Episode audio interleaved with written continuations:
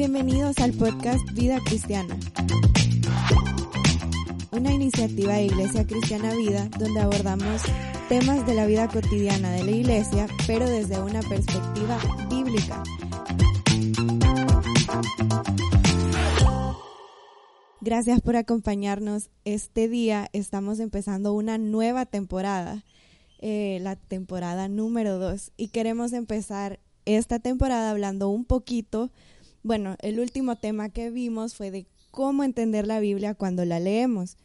Entonces, este día estamos acompañados de dos invitados, Moisés Vides y Tomás Quintanilla, el pastor Tomás Quintanilla. ¿Cómo están el día de hoy? Bien, gracias. Emocionados, Sí, emocionados animados. por empezar una segunda Sí. temporada. Sí. La verdad es que sí, con bastante calor, pero con ese ánimo que tenés, ya, ya se fue. Yo Ok. pensé que iba a decir que con la intensidad que tiene da más Da más. También, hasta sudando los tengo ya. sudar, sí. Bueno, pero quiero que nos ayuden a recordar un poquito de lo último que hablamos, que estábamos hablando de cómo acercarnos a la Biblia, ¿verdad? Cómo iniciar ese proceso de empezar a leer la Biblia. Una de las cosas, creo, importantes que se dijeron en esa oportunidad eh, es revisar las motivaciones por las cuales nos acercamos a la Biblia.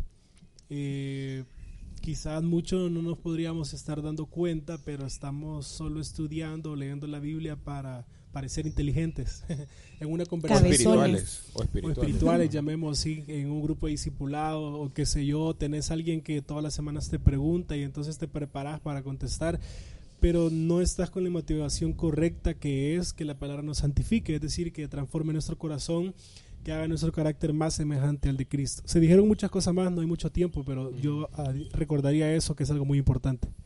Yo creo el otro que es bueno recordar antes de ir con el tema de este día es la oración, ¿verdad? Recordar que leer la palabra para un cristiano es un ejercicio espiritual, entonces no lo podemos hacer en nuestra capacidad ni en nuestro entendimiento, sino que tenemos que orar y pedirle, Señor, ayúdanos, ilumina nuestra mente, ilumina nuestra alma, abre los ojos de nuestro espíritu para que podamos contemplar las maravillas de tu ley.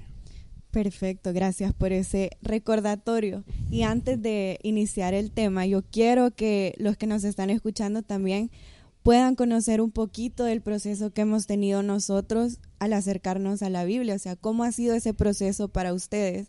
¿Desde el inicio fue fácil o cómo hicieron ustedes para tener ese hábito de leer la palabra? Bueno, te voy a dar la perspectiva, creo yo, de, yo creo que a todos los pastores les pasa igual que a mí. Dado que es nuestro trabajo, podemos caer en un error o en un peligro, un riesgo de leer la Biblia como que estuvieras haciendo un reporte o algo así, ¿verdad? porque tienes que preparar sermones, hay que preparar estudios. Entonces, yo en algún momento había caído en eso, ¿verdad? Y fue cuando realmente tomé conciencia de voy a apartar un tiempo para leer la Biblia, voy a dedicarle un tiempo específico y todos los días, una noche antes, me planifico el siguiente día, ¿verdad? Mañana ya sé que tengo que hacer esto, esto y esto, pero en este, en este lapso, en esta franja de tiempo en el día, la voy a apartar y me voy a dedicar a leer la Biblia. De, o sea, siempre es un devocional, pero pero no sé si se entiende la diferencia, vea, a Sí. veces, o sea, y también cuando uno prepara un sermón, la Biblia también te está hablando, vea, pero pero decidí tomarme ese tiempo y ser bien intencional, decir, este tiempo lo voy a ocupar solo para leer la Biblia. Entonces, yo creo que hay que planificarlo. vea. Tiene que ser algo planificado, algo intencional, de decir, a tal hora o a tal momento voy a, voy a ocuparlo para leer la Biblia. Y todos tenemos un inicio, ¿verdad? Decimos, quiero leer la Biblia. Creo que uno de los retos con los que todos nos hemos encontrado en algún momento, bueno, yo me encontré, es que no, no lo entendemos, Claro. ¿verdad? Eh, incluso hay algunos proverbios, algunos salmos y los confundimos. eh, y no sé, dejamos de leer y, o, o quizás leemos, pero no podemos tomar nada, no hay ninguna enseñanza clara para nosotros. Eh, ahí por supuesto es importante algunas cosas que vamos a hablar hoy, que nos van a ayudar. Pero bueno, algo que nos puede ayudar para el hábito también eh, es poner una hora y un eh, poner una hora, ¿verdad? Y tratar de cumplirla, poner un recordatorio. A mí eso me ayuda. Eh, para mí en las noches, ahora que soy papá, eso es imposible, ¿verdad? Me voy a dormir encima de la Biblia. Pero ahora en las mañanas, o sea, bien temprano, para mí es perfecto. Entonces, yo ya tengo eso, que es lo primero que tengo que hacer. Entonces, creo que quizás para alguna persona de 18 años va a ser fácil quizás dejar a las 9 de la noche cuando ha terminado su día. Pero fíjate que, qué interesante, ahí hay como cada uno de nosotros sabe como el momento en el día en el que tiene más claridad de mente. Por ejemplo, yo no soy una persona mañanera. yo estoy, me están hablando temprano, yo no retengo quizás un 10% de lo que me, están diciendo. Que vos sos una persona enojada te Sí, aquí mi mami si me está escuchando también puede confirmar el asunto. sí, entonces para mí o sea, mi momento de meditación donde realmente yo puedo ver mi día y decir, sí, o sea, ahorita tengo el tiempo y las energías para pensar en mi día, a pesar de que estoy cansada, porque si no saben, también soy mamá. Entonces también creo que aunque tengo el cansancio del día y, todo eso, para mí en las noches es mi momento de, más claridad, ¿verdad? Así que creo que es importante que cada uno de nosotros identifiquemos ese momento donde no tenemos distracciones, que tenemos más claridad, eh, que tenemos ese tiempo, como decía Tomás, para orar realmente y pedirle al Señor que ilumine nuestras vidas y nuestro entendimiento, ¿verdad? ¿Sabes qué pienso? Que, que a veces tratamos de dejar la misma hora todos los días. Sí, no y en el mundo en el que vivimos no, no se puede. Yo creo que uno un día antes de ver, vaya, mañana tengo esto, así me funciona a mí, vea, tengo esto, esto y esto y esto, esta es la franja que tengo para, para, para hacer mi devocional, vea. O de pronto alguien sí puede hacerlo todo, todos los días a la, misma hora. Quizás, no sé, pero, la cuestión es hacer el hábito. Definitivamente lo importante es que, no, que busquemos esos espacios para, para hacer ese hábito, ¿verdad? Entonces, ya que, que hablamos como esos puntos importantes para empezar, quisiera que habláramos un poquito eh, de algunos aspectos eh, para comenzar a entender la Biblia, ¿verdad? Sabemos que, bueno, lo mencionaba Moisés, que hay, por ejemplo, salmos, que hay proverbios, eh, hay otros, otros libros de la Biblia donde encontramos exageraciones como que quizás se nos hace un poquito difícil entender. Entonces, quisiera saber qué, saben ustedes o, qué aspectos tenemos que, tomar en cuenta al iniciar a leer la Biblia en cuanto a esos distintos tipos de escritura de, los autores de la Biblia, ¿verdad? Fíjate que lo primero, creo yo, es recordar que la Biblia fue escrita para seres humanos. Entonces, Dios en su providencia tomó la decisión de revelarse a nosotros a través de la escritura. Eso significa que tenemos que aprender a leer y no es aprender a leer como leemos el periódico, ¿vea? sino aprender a leer diferentes géneros que se nos presentan en la, en la palabra. Si Dios hubiera decidido revelarse a nosotros a través de videos, pues tendríamos que pasar todo el día en YouTube, ¿verdad? Pero Él decidió hacerlo de forma escrita. Entonces es importante eh, entender que como, como un medio escrito tiene diferentes formas, ¿verdad?, de dar a conocer el mensaje. Entonces tenemos diferentes géneros literarios. Solo para poner algún ejemplo, ¿verdad? El 60% de la Biblia es narrativa histórica, que es son relatos, ¿verdad? Es como estar contando una historia. Pero tenés otros géneros como los salmos o como cantares que son poesía. Entonces tenés que entender que vas a leerlo distinto. Vea, no agarras un periódico y la parte de la editorial la lees igual que la parte de noticias, que la parte de cómics, vea, de cómics. O sea, cada cosa la lees de distinta forma. Así hay que hacer con la Biblia, entender qué es cada uno de los libros, porque no los vas a agarrar todos a leerlos igual, ¿verdad? Entonces, creo que eso es muy importante tenerlo claro antes de, iniciar a leer un libro específico o algún pasaje de la Escritura. Sí, y hay muchos que yo he escuchado esa opinión, eh, y es porque el hombre puso narrativo, poesía, de discurso, el género apocalíptico, ¿por qué no no dar eh, un solo mensaje, qué sé yo, en palabras que entendamos. Bueno, como bien tomabas el ejemplo, así como para leer la Biblia necesitamos aprender a leer, o sea, aquí sí me refiero yo literal a leer, yo creo que Dios también ha dejado en nosotros la capacidad, ¿verdad?, para poder eh, escudriñar, para poder entender su palabra. De hecho, solo reforzando uno de, los géneros que dijiste, poesía, ¿verdad? Eh, nosotros estamos acostumbrados a que nos enseñen algo de una forma lógica que lo entendemos, pero la poesía nos ayuda a salir de eso, ¿verdad? Esa como comodidad en nuestros pensamientos y una forma en la que entremos en un mundo, voy a decir, eh, que no existe, ¿verdad? Una, algo que quizás no es tanto parte de nuestra realidad. Entonces la poesía más o menos busca este camino, pero es otra, son metáforas, ¿verdad? También una forma de poder entender un mensaje. Entonces, eh, como bien decía Tomás, Dios permitió que fuera de esta manera y Dios también permitió de que hombres en algún momento definieran estos géneros, ¿verdad? Y, y nos ayudaran, nos dieran herramientas, que es lo que vamos a hacer también que en estos próximos, en este podcast y el próximo, ¿verdad? Para poder comprender, para poder escudriñar, para poder interpretar la, la escritura. Claro. Y yo, y, y fíjate que creo que es importante entender que cada uno de estos géneros es, es hermoso, o sea, es bello, porque cada uno de ellos cumple una función específica, ¿verdad? Y como decía Moy, aquí en Occidente, ¿verdad? Estamos influenciados por, por, por los griegos, ¿verdad? Por ese pensamiento lógico. Pero cuando tú ves algunas, por ejemplo, ocupando la poesía, ¿verdad? Y tú ves algunas expresiones como nuestro Señor es nuestro refugio, es nuestra roca fuerte, o sea, realmente le da una belleza al significado. Claro. O sea, es, es, hermoso. O, por ejemplo, cuando estamos en narrativa, que son, son historias, de alguna forma como que nos meten historia. Yo no sé si alguna vez han leído una historia bíblica y, y de pronto ustedes sienten que están ahí, vea, como metidos en el... Entonces, cada uno de estos géneros es, es bello, es hermoso y cumple un propósito específico. Entonces, es bonito, a mi, a mi parecer. O sea, no solo es bueno porque yo sé que Dios lo hizo así, entonces todo lo que Dios hace es bueno.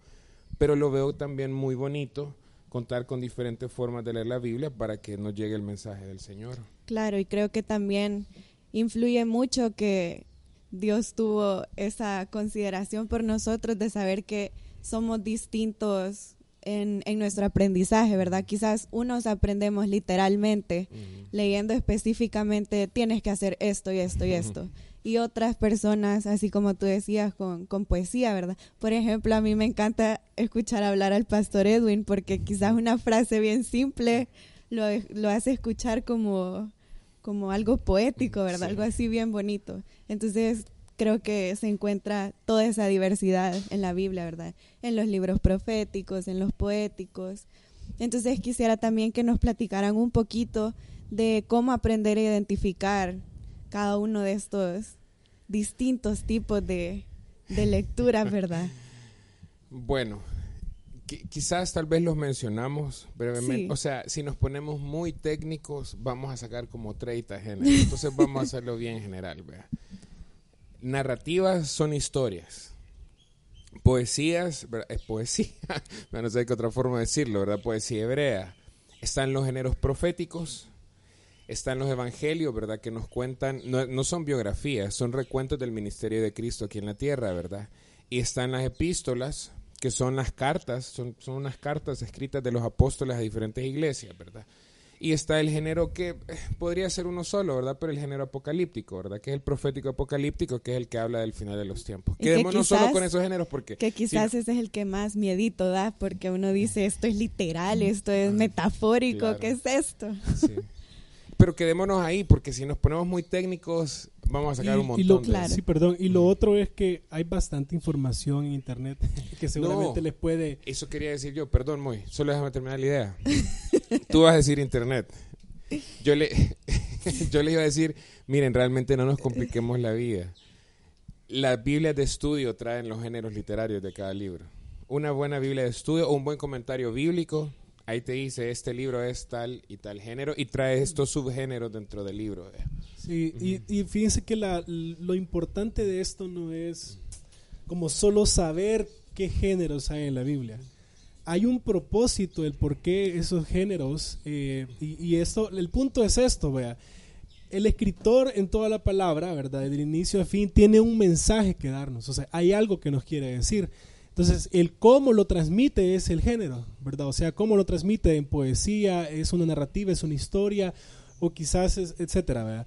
Por ejemplo, Apocalipsis, ya que lo mencionabas, el género apocalíptico, eh, muchos creen, y aunque sí en parte, ¿verdad? Pero muchos creen que este género solamente es uh, para comunicar cosas que van a pasar en el futuro.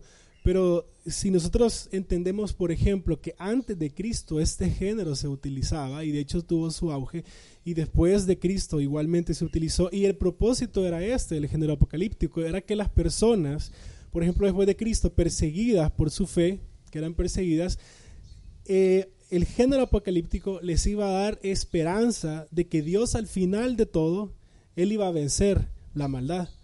Entonces, cuando comprendemos esto, entonces cuando ya vamos a un a Apocalipsis, por ejemplo, en este caso, ¿verdad? Que es el libro que tenemos de género apocalíptico, em, tenemos esto en mente. ¿verdad? Y de hecho esto nos ayuda a centrarnos en eso y no en una bestia, ¿verdad? Con siete mm. cabezas, ¿me entendés? Sino a prestarle atención y, a, lo importante, ¿verdad? El mensaje central y al, y al propósito que tiene el género. Al igual que la narrativa, ¿verdad? Es una historia, nos está contando algo. Y hay gente que dice, ¿por qué Dios permitió esto, verdad? Y quizás el escritor solo te está contando algo, no te está diciendo que Dios dijo que así se tenía que hacer, que un hombre hoy tenga siete mujeres, por ejemplo, alguna cuestión así. Entonces, o la poesía. Exacto, también. Por ejemplo, el libro de Cantares, ¿verdad? Que habla acerca del amor entre el hombre y la mujer, ¿verdad? Y que algunas personas, yo no estoy muy de acuerdo con esto, pero algunas personas lo toman como, como una metáfora del amor entre Cristo y la iglesia. Eh, creo, es debatible ese, pero pero, o sea, solo para poner un ejemplo, ¿verdad? La esposa le dice a su esposo que me beses con los besos de tu boca porque mejores son tus amores que el vino. O sea, el propósito del libro es mostrar la belleza justamente de la relación matrimonial. O sea, no es lo mismo, o sea, ocupar estas metáforas tienen el propósito, pues, o sea, sirven al propósito. La forma eh, es muy importante a lo que el autor quería transmitir. Entonces, em, por eso es importante entender que cada uno de los autores tenía un, propósito, pero ocupó un género específico para transmitir el mensaje central, ¿verdad? Que quizás con otro género no hubiera quedado tan claro, a lo mejor. Sí, definitivamente, y creo que ustedes lo han dicho muy bien, que estos tipos de, escritura nos aclaran bastante lo que el autor nos quería enseñar, ¿verdad? Por ejemplo, ya en, en los evangelios, ¿verdad? Donde dice que eh, la puerta es ancha o la puerta estrecha y, y, todas esas ilustraciones, ¿verdad? Que nos van dando una claridad en lo que, en lo que el autor nos quiere mostrar, ¿verdad? Nos va, nos va dando así como nosotros le explicamos a nuestros niños con manzanitas y con naranjas, así Dios ocupó a estos autores para explicarnos a nosotros, ¿verdad? Los, las cosas importantes que él, que él quiere que nosotros tomemos en cuenta, ¿verdad? Desde que le escribió en esos tiempos, eh, a las personas de ese, de ese, tiempo, ¿verdad? Entonces, también eh, cuéntenos un poquito de, de los contextos, cómo podemos conocer de qué estaban hablando o por qué están contando esa historia, porque creo que eso es algo muy importante que hay veces nosotros hacemos nuestros devocionales como, bueno, hoy voy a leer este pasaje de tal versículo a tal versículo y lo leemos y es como, ¿y por qué está pasando esto, verdad? Entonces, ¿cómo podemos ir identificando también esos contextos para que vayamos entendiendo con mayor amplitud eh, los pasajes, verdad? Y no solo quedarnos así como mm, con lo que medio entendimos. Creo que es que hay varios tipos de contexto, ¿verdad? pero quizás uno de los más importantes es el contexto literario y eso es leer los pasajes o los libros completos, mejor dicho, ¿verdad? Eh, no pasajes aislados. Y el ejemplo que a mí siempre me ha gustado poner acá para, para que veamos cuán importante es, es Primera de Corintios 13. Siempre se cita en las bodas, vea, claro. porque el amor es sufrido, es benigno, ¿verdad? No tiene envidia, no es actancioso, etcétera, etcétera. Entonces, pero si nosotros leemos el contexto literario, es decir, lo que está antes y después en el capítulo 12 de 1 Corintios, el capítulo 14 está hablando del servicio dentro de la iglesia, o sea, de, los dones espirituales, que somos un solo cuerpo y, y, de servirnos unos a otros. Entonces, el capítulo está puesto ahí para mostrarnos cómo debemos servirnos unos a otros dentro de la congregación local. Entonces, ese tipo de cosas lo, la podemos ver cuando no leemos los pasajes aislados, sino que leemos los libros de corrido. Entonces, porque lo que está antes de determinado pasaje, de alguna forma me está dando luz para comprender, o lo que está después, a veces. Claro. Sí, y sí, esa, esa parte puede ver bastante eh, con el tema del contexto, ¿verdad? También el marco histórico nos puede ayudar. Eh, y esto prácticamente es que uno pueda tener un poco de investigación acerca de a qué público, qué audiencia era la que recibía el mensaje. O qué costumbres tenían, por ejemplo. Correcto. Eso nos ayuda a entender, ¿verdad? Imagínense que alguien ahorita ve la, una predicación de Tomás. Es decir, alguien en los tiempos de la iglesia primitiva. Hay muchas cosas que no las va a entender, redes sociales, ¿qué es eso? Facebook, ¿verdad? ¿Qué es eso? Es un ejemplo dándole vuelta a las cosas. Entonces pasa lo mismo, hay cosas que no entendemos, hay cosas que las vemos exageradas, hay cosas que nos ofenden, de hecho, pero es porque no hemos eh, considerado el marco histórico, ¿verdad? A qué audiencia, o sea, qué costumbres, qué cultura tenían ellos claro, después viene la parte en la que nosotros debemos de ver cómo aplicamos hoy en día, ¿verdad? El mensaje que el escritor daba en ese entonces para nuestra vida. Pero hablando del tema del contexto, eso nos va a ayudar. Y poniendo otro ejemplo, eh, por ejemplo... Perdón, no sé si vas a poner un ejemplo, es que quería decir algo ahí con lo que tú mencionaste. Em, el mensaje, porque tú hablaste de la audiencia original, el mensaje siempre es el mismo, las aplicaciones son las que varían. O sea, el mensaje, no podemos pensar que para nosotros la Biblia significa algo distinto de lo que significaba para los hebreos hace dos mil años.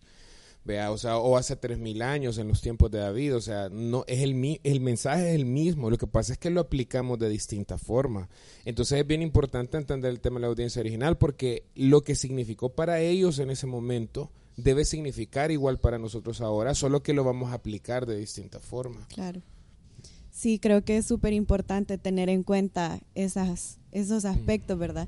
Entonces quisiera que Perdón, Solo termino el último contexto, ah, para, para, y cerramos el tema de los contextos. Sí, por el, por el tiempo, cerramos el tema de los contextos. Ay, disculpen que estoy apresurándolo. No, el último contexto que es importante, porque hablamos del literario, hablamos del marco histórico-cultural, y el último es el canónico, ¿verdad? El contexto canónico es entender qué parte de la gran historia bíblica estamos leyendo, ¿verdad? Porque la Biblia lo que está haciendo es contarnos una historia que va desde el principio del mundo hasta el fin del mundo, ¿verdad? Y, el punto más alto, el más importante, es la venida de Cristo.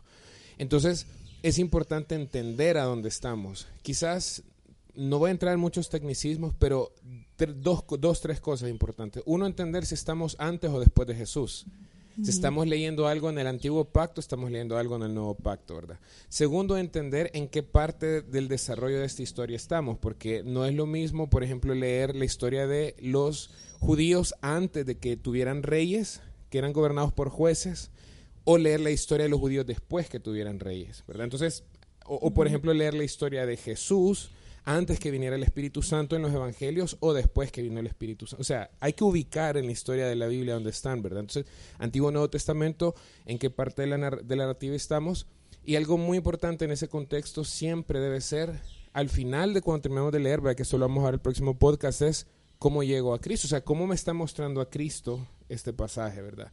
Eh, porque al final eso es lo, más importante cuando estamos leyendo la Biblia, cómo veo a Cristo en determinado pasaje. Entonces ahí tenemos ya la idea del contexto literario, contexto histórico-cultural y, el contexto canónico. Ok, espero que estén tomando apuntes los que nos están escuchando. no, y solo un anuncio. yo sé que aquí lo estamos viendo súper rápido, pero si quieren indagar un poquito más de esto, están los estudios los jueves ahorita, ¿verdad? la iglesia en Facebook. Ahí están valga grabados. La, valga la pena el, el, anuncio, ¿verdad? Iglesia Cristiana Vida. En Facebook, ¿verdad? Los jueves estamos transmitiendo, estamos llevando un, estudio bíblico que se llama Cómo, igual que este podcast, ¿verdad? Cómo leer la Biblia para entenderla. Ahí profundizamos en todos estos temas que estamos hablando. Bueno, y solo recapitulando, entonces eh, tengamos en cuenta los géneros literarios, los contextos, ya sean históricos, canónicos, y cuál era el otro, literarios. Porque todas estas cosas nos van a ir ayudando eh, a entender el mensaje que Dios nos quiere dar y sobre todo nos van a ayudar a, a ir viendo cómo la Biblia es un solo mensaje, es y se interpreta a sí mismo. Lo que cambia son las aplicaciones a cada una de nuestras vidas. Entonces, no sé si quieren dar algún consejo final a los que nos están escuchando. Hagan el hábito. Sean intencionales. Sean curiosos. Sean curiosos. Eh, pregunten, esto lo vimos en el último podcast, también Moy lo, lo, mencionó, ser suficientemente humildes para ir donde tu pastor y decirle, pastor, quiero aprender a leer este género, ayúdame, cómo se hace, eh, recomiéndame algún libro que pueda leer para aprender, etcétera, etcétera, va a ser de verdad un, tesoro y un beneficio espiritual incalculable. Definitivamente. Eh, bueno, yo sé que este tema es súper interesante y que es algo que a todos nos, nos gusta saber y conocer más, pero le, por eso les invitamos a que nos escuchen en el siguiente episodio donde ya vamos a ver entonces, ¿qué hacer con la Biblia cuando ya la tenemos enfrente, cuando ya hemos orado y cuando ya hemos considerado estos aspectos que vimos el día de hoy? Así que no se lo pierdan por nada. Ya escucharon el anuncio comercial también. Si quieren conocer más, eh, síganos en las redes sociales de la iglesia y nos vemos en la próxima.